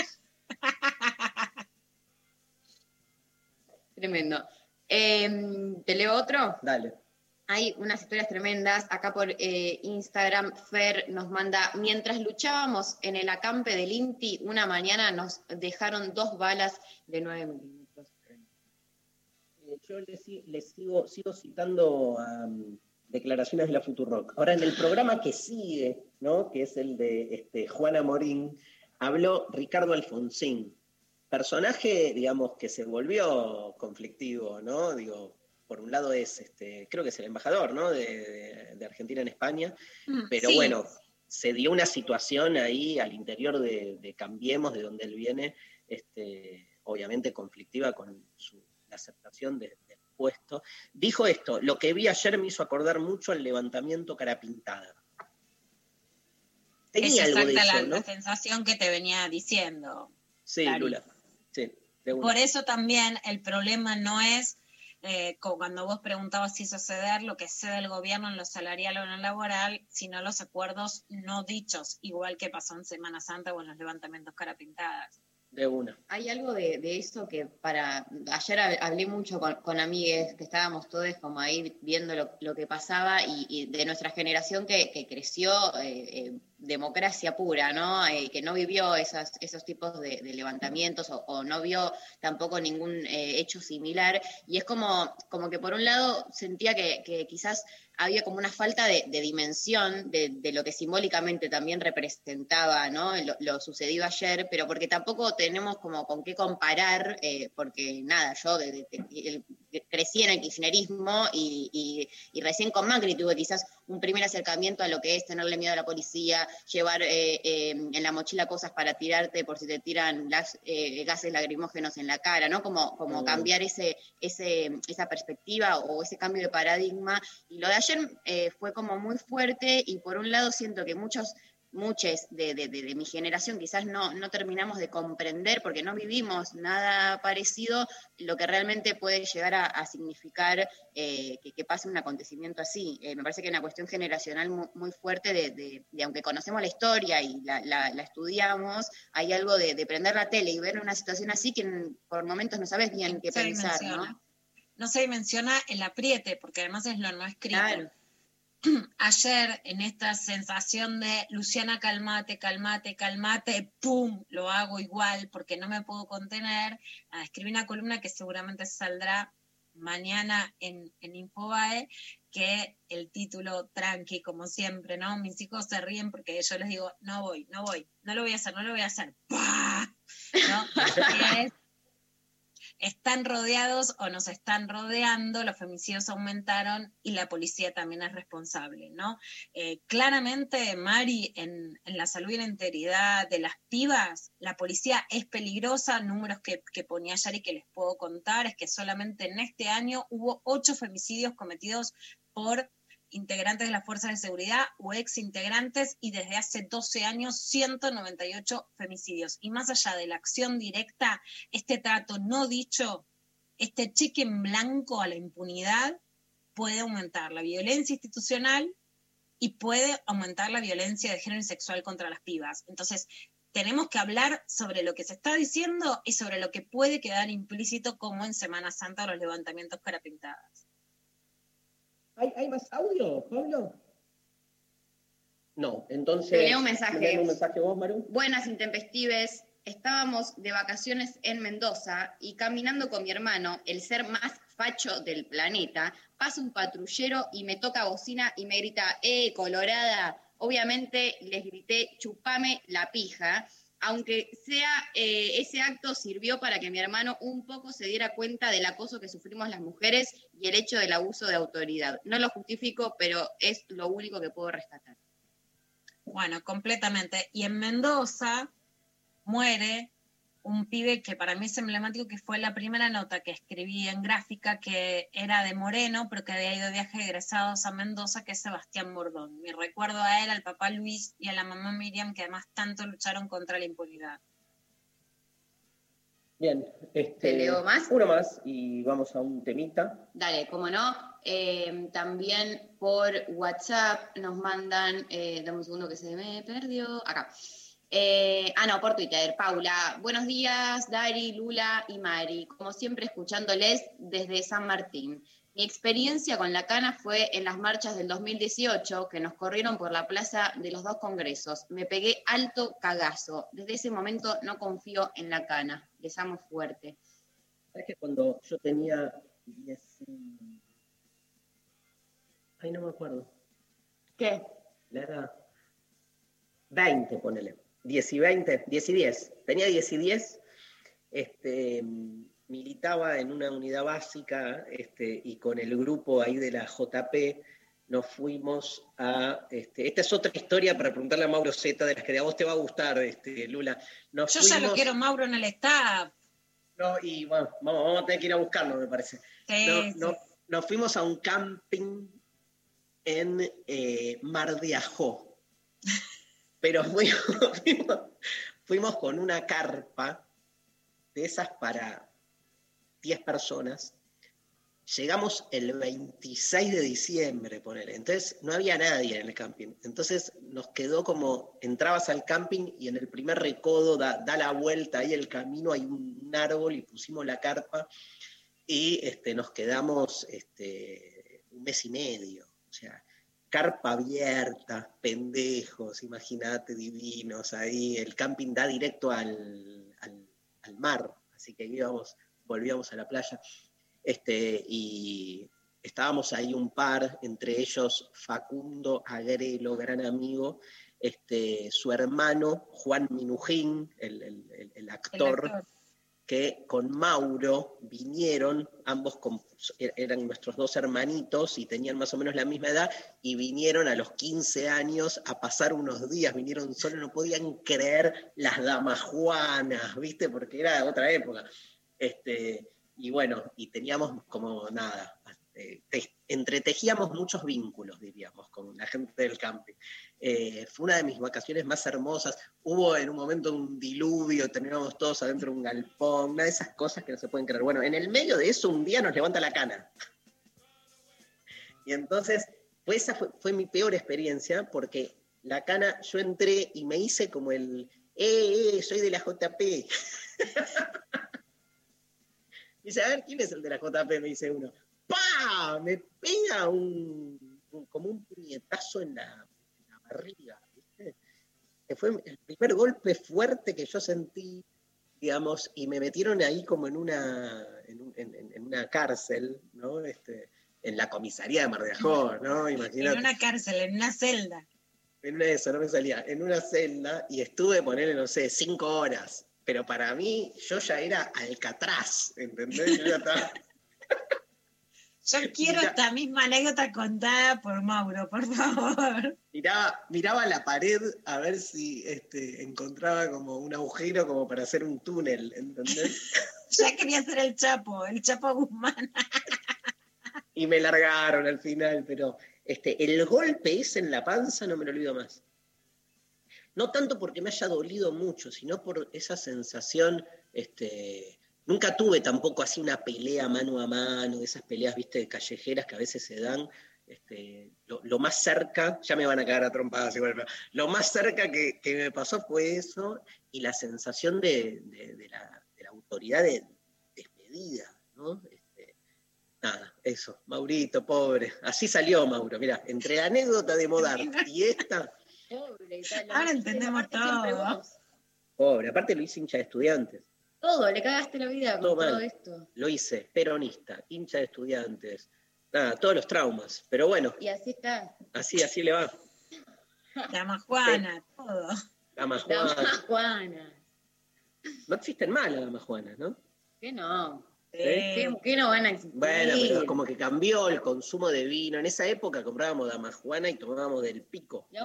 Ahora, ahora no por el coronavirus, pero hasta hace unos meses también. ¿Qué nombre? No habría que rastrear por qué se llama Dama Juana. Juana. Sí, Mira. tal cual. Este, bueno, eh, vamos con los abuelos que los dejamos ahí stand-by. Marilú, no te enamores nunca, de aquel marinero bengalí, Miguel Abuelo, Andrés Calamaro, ¿te acordás? Este Pablo era parte de, de la banda, ¿no? De los abuelos de la nada. Lo escuchamos.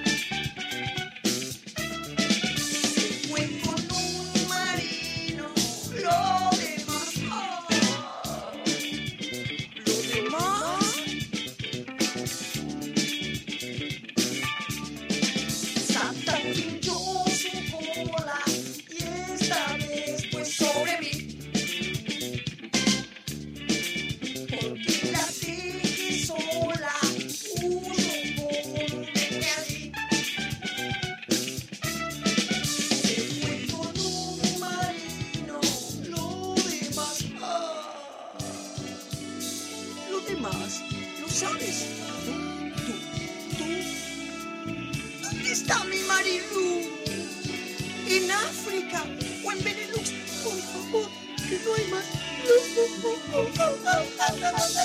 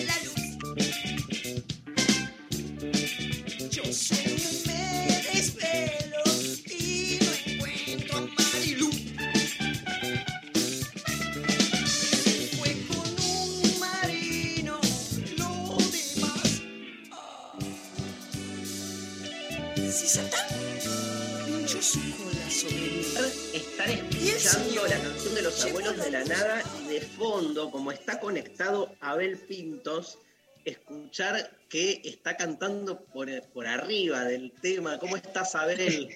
¿Cómo andás? muy bien, muy bien. Para mí es placer de, de saludarlos y, y escuchar esa canción. Hacía tiempo no la escuchaba y me gusta muchísimo. Como a los 15, 16 años era muy fanático de esa canción y de, y de cosas mías. Me la pasaba el día entero cantando esas dos canciones. Me emocionó escucharla. Qué increíble eso- esos grupos que en algún punto, digo, conociendo tu carrera que ya tenés añares, ¿no? Y llenando estadios y con tantos discos, digo, esos grupos que duraron tan poco, digo, por distintas tragedias, ¿no? Pienso en, en la primera formación de Virus, en Los Abuelos, y que sin embargo, viste, no sé, sacaron dos discos, tres discos y pasaron 30 años y siguen más vigentes que nunca.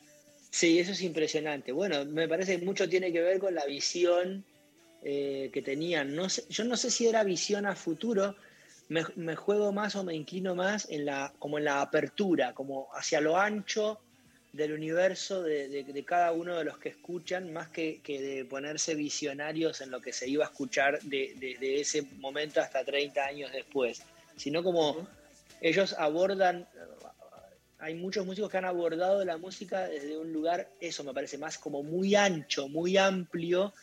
Entonces pasan las generaciones y más allá de cuestiones estéticas y sonoras, los mensajes siguen, siguen abordándonos a todos por igual porque po- en lo, cíclico de la humanidad, digamos.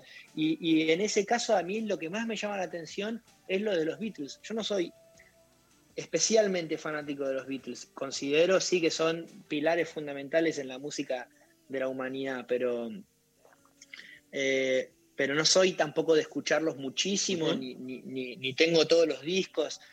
Sin embargo, me, me vuelvo loco leyendo de ellos, porque no puedo creer que, o sea, muchas veces me pregunto en qué momento, o sea, de qué, cómo les dio el tiempo físico para hacer tanto en tan poco tiempo, ¿no? De gracias a Dios Es no que fueron ocho años, ¿no? Digo, Claro, la banda sí, ocho, ocho o diez años. Eh, eh, En el caso de ellos, no, iba a decir, gracias a Dios, no, no, no se disolvieron por, una cuestión fa- por cuestiones fatalistas, ¿no? Sino por decisiones.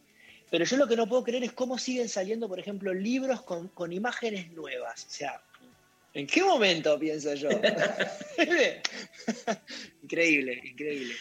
Este, bueno, vas a hacer un, un- un recital en esta nueva modalidad. Estamos todos con la modalidad, del streaming, este, haciendo, bueno, con Luciana Pecker hacemos un espectáculo que se llama De construir el amor en cuarentena. Lo hacíamos antes, antes obviamente, ante la gente, ante el público, y ahora en, esta modalidad online y, bueno, como experimentando, ¿no? Porque por un lado este, sentís una diferencia, pero por otro lado te da la posibilidad de, de- de creación de nuevas formas. Digo, este, tampoco hay que ser tan duro.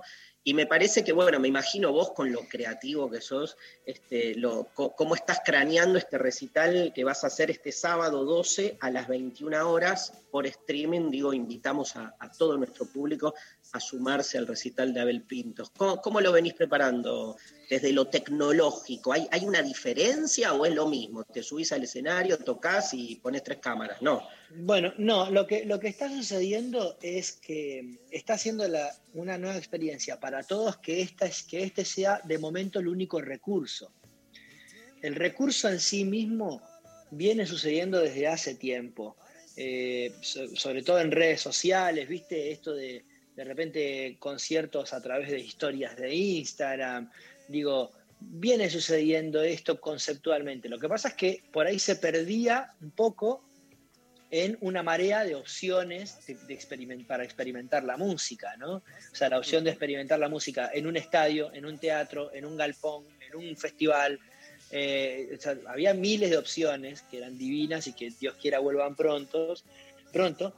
Ahora queda una única opción, o dos en realidad, las canciones grabadas, los discos y eh, este famoso streaming. Yo lo estoy viviendo de dos maneras. Desde lo tecnológico, como, como la cuestión de streaming está siendo por una cuestión además y fundamentalmente eh, de sanidad, es decir, de no poder estar cerca uno, uno de otros y tal, desde lo tecnológico es muy tecnológico porque, por ejemplo, las cámaras, va a haber varias cámaras que vamos a utilizar que son robóticas. O sea, viste, vos estás viendo un bicho que se mueve cerca tuyo ahí. Tremendo. Eso es extraño. Pero luego, bueno, y desde, y desde ya que desde lo tecnológico eh, hay, hay una implementación tecnológica muy, muy potente que está llevando adelante sobre todo Pablo Faro, una persona con la que trabajo hace muchos años, que se dedica a hacer streamings y, por ejemplo, eh, estamos más allá de la tecnología del ancho de banda más grande que, que- está disponible y todo para asegurarnos lo máximo posible la calidad de la transmisión y todo, por ejemplo, están, están trabajando con un satélite en particular, o sea, es, es una locura, ¿no? Digo, yo en mi, en mi vida hubiese dicho, che, vamos a hacer un show, bueno, ¿qué necesitamos? Tres guitarras, la batería, el bajo, un satélite. Transformers, ya es re Transformers. Claro, entonces, eso es raro, pero después lo que... eh, En vez de aquí cosquín, aquí satélite, ¿no? To- Totalmente. Conceptualmente, en realidad, lo estoy llevando a una cosa prácticamente de raíz. ¿Qué quiero decir? De raíz de situación. Realmente lo que va a suceder es que me voy a reunir con mis amigos a, a tocar juntos con ellos. No va a ser un, un espectáculo. Va a ser un concierto, pero no va a ser un espectáculo. Lo que va, o sea, hay, Claro, un claro. tratamiento escé- hay un tratamiento escénico, lumínico, de la mano de una de las personas que yo más admiro en ese sentido, que es Sergio Lacroix. Es decir, estoy seguro de que va a lograr cosas muy interesantes y muy divinas eh, estéticamente y lumínicamente. Fantástico. El lugar donde lo hacemos es precioso, que es la usina del arte. Propone Mm. ya un planteo estético muy interesante. Pero realmente lo que va a suceder es mis amigos y yo tocando. Eh, yo siempre me, me nace bailar y moverme eh, eh, mientras las canciones, pero no va a tener un planteo dinámico de concierto, de espectáculo. Va a ser un concierto. Eh, eh, más que ¿Qué- nada una transmisión en vivo de una tocada, digamos. ¿No? que es lo más interesante para probar en tiempos de streaming, es recuperar algo del originario, ¿viste? Juntarme con los Sí. amigos a tocar. Te, te- te hago una pregunta uh, así un poco brutal en ese sentido. ¿Hay, hay una Abel Pintos que se cansó de el profesional de la música y quiere como recuperar al vocacional o no tienes ese conflicto entre profesión y vocación que no- lo tenemos todos, ¿no? Mm, En absoluto, porque te voy a decir algo. Yo empecé a dedicarme a la música eh, porque me enamoré de la parte profesional. Y, esto te lo cuento de esta manera. Yo empecé a cantar a los ocho años para despuntar el vicio y el gusto de cantar y de la, y de la conexión con la música en un coro de niños. Se dio que este coro de niños, en una época muy coreuta, los noventas fueron una época en la que los coros, ¿no? Estaban muy, muy al Canta al top. niño. Eh, pleno, pero yo me acuerdo del coro Kennedy grabando discos y vendiendo discos como si fuera, viste, los Backstreet Boys, ¿no? Increíble, o sea, eh, canciones en la radio, son, un- los 90 fueron muy coreutas. Y, y era un coro que tenía mucha actividad. Entonces yo de cinco días, de siete días de la semana, de lunes a domingo, cantaba cinco días. O sea, ensayábamos Claro. dos veces a la semana y teníamos tres conciertos, semana, tres conciertos semanales en Bahía Blanca, en la región, y viajábamos. De hecho, en un momento viajaron a, a Brasil, que yo no pude ir y tal. Era un coro con mucha actividad. Entonces, lo que aprendías en, eso, en ese coro era la parte de la responsabilidad, el cuidado. Éramos niños, realmente, literalmente. Claro. El cuidado, el, el estudio, eh, todo. Y eso es lo que me enamoró. Y yo dije, sí, yo quiero trabajar con la música, digamos, eh, a los 11 años. Entonces, a mí me genera placer la parte profesional, la verdad.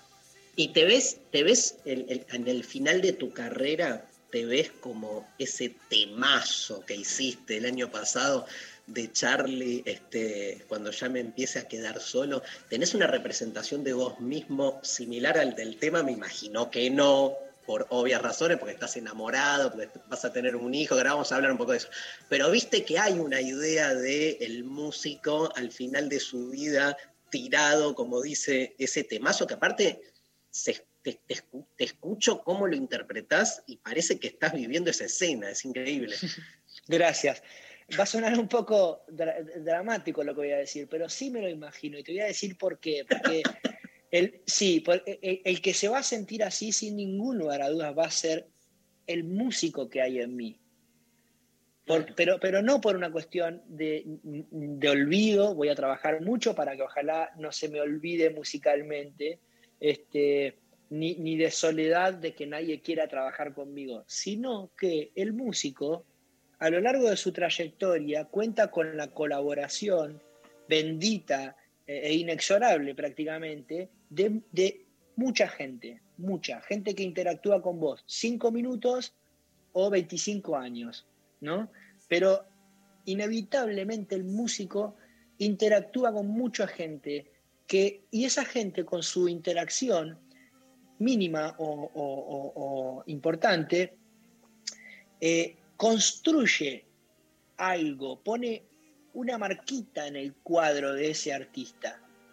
Entonces, cuando a lo que voy es que cuando yo sea un viejito, por más que en lo personal esté feliz con mi mujer de toda una vida, con mis, con mis hijos, mis nietos, mis bisnietos, ojalá mis tataras nietos, fantástico. Pero el músico, el músico, el que ya no va a recibir a nadie que venga a ponerle una marquita más a su cuadro. Estoy ese sí. angustiando.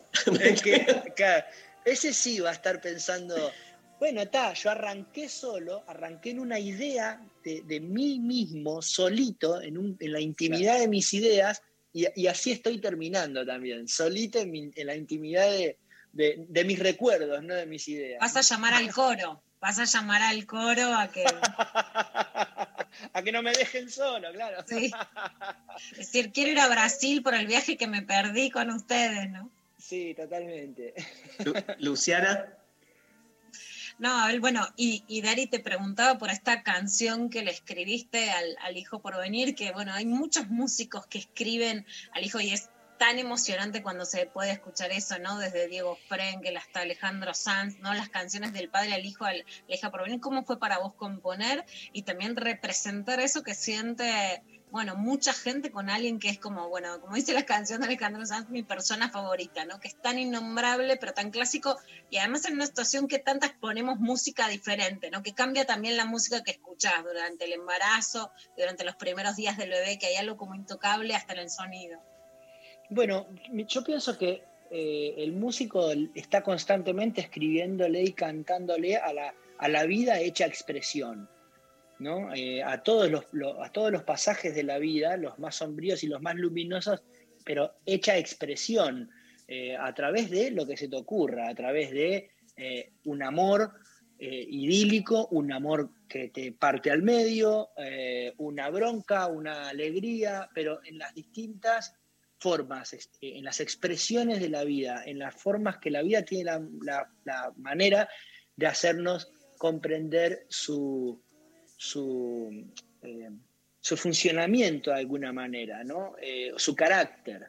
Eh, entonces, es- me parece que se vuelve especialmente conmovedor cuando se le está cantando a la expresión más literal de la vida, que es la vida que, que, eh, que biológicamente vos creaste con alguien, ¿no? Este, y, que, y que luego vas a tener, vas a compartir una aventura diaria hasta el final de tus días, y, y- pero nadie sabe de qué manera, es que no tiene guion posible. Entonces, me parece, me parece que cada vez que un músico o cada vez que una persona elige una canción, sea que te dediques a escribir canciones o sea que elijas una canción de alguien más, para expresar un sentimiento unido al hecho de haber creado vida, me parece que es especialmente y supremamente conmovedor porque es, insisto, le estás cantando o le estás dedicando una energía a la expresión más literal de la vida, ¿no? Eh, recordamos que este sábado entonces este, está Abel Pintos haciendo este, su recital, su encuentro con amigos vía streaming. Este, así que bueno, y creo que Radio Nacional va a estar transmitiendo el, audio, ¿no, Abel? Este, Es correcto. Co- Como, como les decía antes, eh, es una transmisión de la reunión de mis amigos y yo para, para tocar. Entonces, eh, vamos a transmitirlo vía streaming. El que lo quiere ver y escuchar vía streaming, compra una entrada en www.livepassplay.com y el que no prefiere pagar la entrada, no puede, o incluso, viste, Internet ha copado mucho en la humanidad, pero todavía no es el medio inexorable por el- de comunicación con el resto del mundo para todos por igual. Hay muchas regiones en Argentina que, que- en el que la radio y la televisión cumplen todavía ese, ese rol fundamental. Entonces, como la imagen ya la teníamos en, en el streaming, enviamos el audio por Radio Nacional este, en vivo y en directo y el concierto completo. O sea, tanto Increíble. por Radio Nacional como por el streaming es el 12 de septiembre, este sábado a las 21 horas. Los que se van a conectar, les recomiendo, si tienen la posibilidad, media hora antes ya entren, que va a haber una previa y tal, pero para, porque a veces lleva su, momen- su ratito este, comprobar conexión y todo esto. Vamos, Luciana, ¿no? De una. De una, claro. De una. Además, Eh, planazo para el sábado.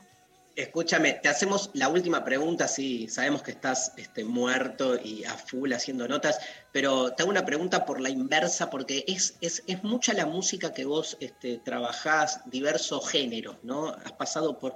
eh, déjame que te pregunte al revés, ¿qué, ¿con qué no empatizas? ¿Qué música decís no es la mía? O con el respeto, porque sos un tipo muy respetuoso, pero que vos decís, no sé, no sé, como si te dijese, el reggaetón no es lo mío, o sea, este, ¿Hay alguna música que vos digas no, no me compete? No hay ninguna música con la que no empatice, pero hay una música, un género que es inaccesible para mí como músico, que es el hip hop. O sea, es, es- es inaccesible para mí, porque cuando yo era niño sentía lo mismo con los payadores. Me parecía inaccesible inventar un, po- un poema mientras ibas tocando la guitarra. Decía, no, no, hay forma. Pero aprendí a hacer décimas. Ahora ya hace mucho no las hago de manera improvisada, pero cuando era niño durante un tiempo improvisaba décimas. No sé con qué calidad, pero lo había logrado sistemáticamente. Ahora, el hip hop a, a eso le viene a agregar eh, distintas subdivisiones eh, rítmicas a lo que están inventando, lo están subdividiendo además rítmicamente. Listo, me explotó la cabeza. o sea, tengo miedo de intentar hacerlo y lastimarme un tobillo. O sea, que, que- que- que- que- que lo mental sea tan fuerte que se me exprese en algo físico. O sea, pero, pero no obstante, me encanta el hip hop. Es decir, no hay ningún género que no me guste, nada más que me resulta artísticamente inaccesible, creativamente inaccesible Claro. el hip hop. Y, claro. y la mu- con la música clásica, ¿cómo te llevas con lo que es? Me encanta, me encanta, eh, me encanta. Much- música clásica escuché mucho eh, entre los 11 y los 17 años, que fue tiempo de, de- de- incluso estudié canto lírico, llegué a interpretar zarzuelas en vivo y tal. Eh, y ahora volví a conectar mucho porque recuerdo que mi hermano Ariel, el mayor de nosotros tres, cuando estaba esperando a Catalina con su mujer Soledad, eh, me dijo, uy, un día que tengas un hijo o hija, por favor, ponele el disco de Beethoven para los chicos. Me dijo, es precioso. Ay, sí. Mozart, ¿no? Hay todas unas teorías sobre Sí. poner en la, ma- en la panza música clásica. Eso, y me acordé de eso y fui ahí y ahora hace meses que vengo escuchando música clásica full. Me encanta la música clásica. Voy- me gusta mucho ir a verla en vivo, y me lloro todo, soy, es- me, me encanta. Abel, gracias, gracias por tu tiempo. Un placer enorme Gracias para nosotros que, esté- que estés en nuestro programa. Este, Abel Pintos en lo intempestivo. Bueno, muchas gracias. Invitamos a todos los oyentes entonces este sábado, este 12 de septiembre, al recital vía streaming que da Abel. Este, nos vamos a la pausa escuchando algo de Abel Pintos, ¿no? Pablo, me imagino, si puedo elegir yo, Cactus. Que es- Ahí o sea, está. no paro, no paro de llorar con ese tema. Este, Bueno, gracias. Bueno, Por favor. besos, gracias, gracias. Chao. Pásenlo bien. Chao, Abel. Chao, chao, chao. Gracias. Adiós. Cactus, Abel Pintos, lo intempestivo, y volvemos para cerrar el programa.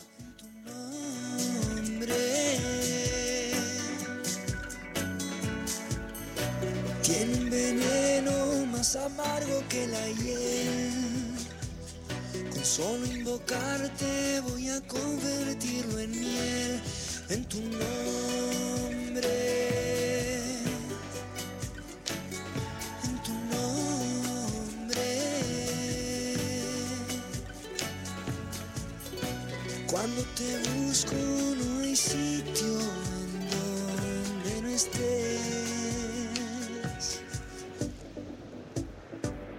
Y los médanos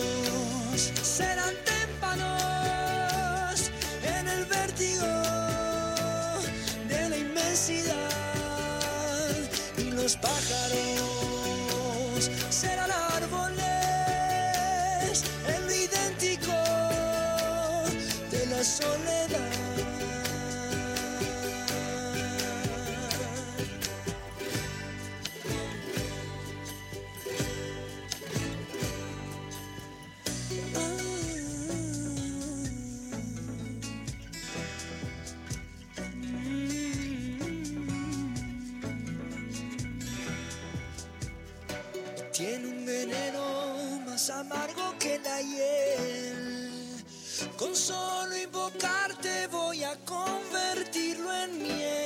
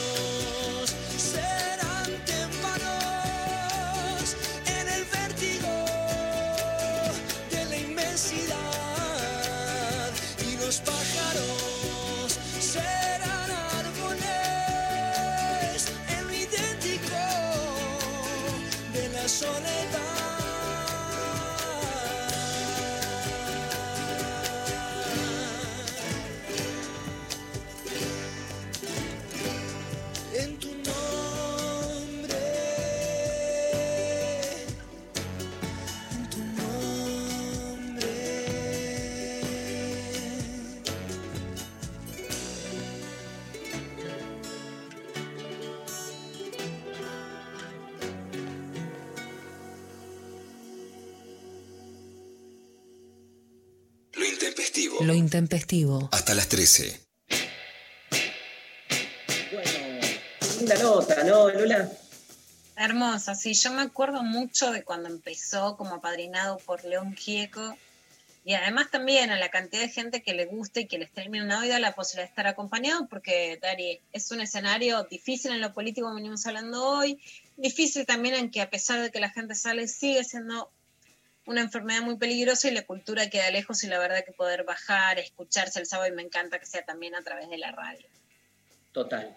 Bueno, este, te iba a decir, María, hay ganadores, pero no hubo, no hubo sorteo. No hubo sorteo. No hubo sorteo. Sorteo a ver a quién lo cagó más a paro a la policía, ¿viste? A ver, ¿tenés algún otro mensaje? Sí, hay, hay mensajitos eh, por Twitter, Mena, que no- Alejandra, que nos dice, a mis 22 conozco a un flaco. Segunda salida, eh, terminé manos en casa, se queda a dormir, la mejor. Al otro día veo que saca de su mochi la ropa de poli. Le dije que no me muestre más. Ah, sí, no te dije, soy policía. No lo vi más. Vos decís que Sexo y policía, ¿qué, qué conjugación. Pero igual como que, o sea, te garchás a alguien este, porque te gusta. No- después no le puedes reclamar que no te dijo que era policía. O sea, es como, nadie está diciéndolo, ¿lo entendés? A No, mí, no da. responsabilidad afectiva de gorra, ¿viste? Es como, viste esos datos, ¿cómo no me dijiste? Y, pero ¿quién, ¿quién decide cuál es el límite de lo decible y de lo que no? Yo, si le dijera a todo el mundo un montón de cosas mías, sea, nadie me abriría la puerta. Hay que ver cuál es, cuál es como el criterio, como si hay cosas que sí o sí hay que decir, como que si sos policía o si votaste a la derecha, no sé. No, no, cosas vos- que- no volvamos a los inconfesables de ayer, por favor. No, es, es- yo creo que la, que la gran disputa es entre ideología o práctica y sexo, ¿no? Esa es la gran, esa es la gran tensión que hay. Yo creo que la cama iguala, democratiza y conecta opuestos. O sea, voy a, voy a militarla esa. Acá me dice, y si es hincha de gimnasia, me dice Pablo, pero por obvio, obvio, al revés. Tal vez es el único lugar donde podemos tener un encuentro amoroso, ¿entendés? Este, Yo reafirmo una posición totalmente contraria en eso, pero hago un análisis que lo tenía de antes, pero está muy basado en la escucha a las oyentes y los oyentes de este programa. Los varones quieren contrincantes en su cama, les parece que es como ganarle al enemigo, y las mujeres quieren compañeros y no les gustan los contrincantes ideológicos. pero no podés generar ahí un, un compañerismo con alguien que no sea, que no esté justo en, en- en la misma línea de lo que vos pensás, sí. No digo que no se pueda o que esté mal o que juzgo a alguien por ser policía o por votar a la derecha, pero veo que a las mujeres les resulta, y no, esto no tiene que ver con características biológicas, creo que es lo que se busca en el amor. Creo que a los varones les parece interesante es como ganarle al contrincante, llevarlo a la cama, creo que es parte de, de- también de la, de la fantasía que tenés, es, eh, pero creo que lo que deduzco de eso es que los varones ven más una adversaria y las mujeres buscan más un compañero y no lo pueden deslindar la sexualidad de lo que ellas piensan, quieren o creen. ¿En las relaciones hetero decís o en general? Yo creo que es en general, yo creo que es en general. Por eso, más allá de que haya también diferencias y muchísimos conflictos, porque para nada es que estén deslindados de la amorosidad de la sexualidad moderna, del descarte, etcétera. Bueno, el amor lésbico, no binario, trans, eh, digamos, de la diversidad sexual, es más compañero y estimula más la creación, que para nada está deslindado de violencias, de conflictos, para nada idealicemos esos, esos vínculos o del descarte, ¿no? Pero, pero bueno, creo que hay una... Sí, yo, yo creo que en el erotismo lésbico lo que hay, que para mí es mucho más positivo que en el heterosexual, es que lo que, que justamente que gusten personas que son parecidas ideológicamente estimula a quien es deseada, por ejemplo, si es un amor lésbico, a producir más, a, sí, porque, el, porque erotiza la producción. En cambio, a un varón no le erotiza la producción de alguien parecido y a muchas mujeres heterosexuales no les gusta el contrincante. ¿Te acordás, Brigitte, el otro día que decía, además le agregaba la hipótesis de cómo está circunscripto el circuito, ¿no? Este, porque también te obliga, es, es- ese compañerismo del que hablas hace también a esa relación como más difusa entre lo que es un vínculo amoroso, una amistad. Digo, decía Brigitte, somos pocas este, y circulamos Y todas por los mismos lugares. todas, todas las tortas, las exnovias, bueno, por eso ya sí se, se hizo mucho esta cosa de la crueldad, de curtirse a la amiga, de una fiesta y que te curtís a una y la otra se entera. Eso, eso es lo que más cruje entre los círculos tortas, ¿no? Eh, pero de mayor amorosidad. Y creo que esa potencia de que lo que gusta de la otra sea algo más potente es algo que claramente elevó mucho más a las mujeres bisexuales, trans y, y lésbicas y, y- y lesbianas a ser más creativas. Creo que es mucho más interesante lo que seduce entre lesbianas que lo que seduce un varón heterosexual. Tenemos que hablar con Virginia Cano, ¿no? Cano. Este, ha trabajado tanto este, en la eh, en las rock, fascina los desarrollos que hace Virginia Cano, colega, filósofa, grosa. ¿Sabes qué materia en filo? ¿Cuál? Ética. Muy linda. ¿Me escuchás? ¿Se escucha? Sí, sí, sí. Y en Sexteame está eh, algo que escribió y que dijo Virginia Cano en un podcast de Anfibia sobre, sobre el amor, en donde lo que ella también quiere erotizar la amistad femenina como erótico. O sea, porque no solo reivindicar la amistad, viste que Brigitte también habla de que el- los únicos afectos no sean la pareja, pero además poder erotizar la amistad. Lula, te quiero. Nos vemos el lunes recién. Nos vemos el domingo, nos vemos el viernes en Instagram a las 10 de la noche y nos vemos el domingo a las 6 de la tarde en, en el Centro Cultural Conex. Tengo, estuve preparando algo que sé que te gusta mucho. Te voy a pasar unos videos que te vas a quedar de espalda. Ya los estuve preparando acá con Sofi Cornell, así que te, te espero y les espero a todos el domingo a las 6 en el Centro Cultural Conex para deconstruir el amor. Y acá en lo intempestivo volvemos el lunes a verte, pero en el medio nosotros nos vemos un montón. Este, gracias María Stanriver, gracias Pablo González, Sofi Cornell, Lali Rombolá, hoy la operación técnica el silencio de la radio. El chino. El chino, chino querido, un gran abrazo para vos. Nos vamos, si te parece, escuchando a los vándalos chinos, ya que este, estuvo el chino, nos vamos con los vándalos chinos. Dani Dotore en musicalización, le mandamos un abrazo sin señal. Vándalos chinos, nos vemos mañana con Rechi Músico en el programa de los viernes. Esto es Lo Intempestivo en la Nacional.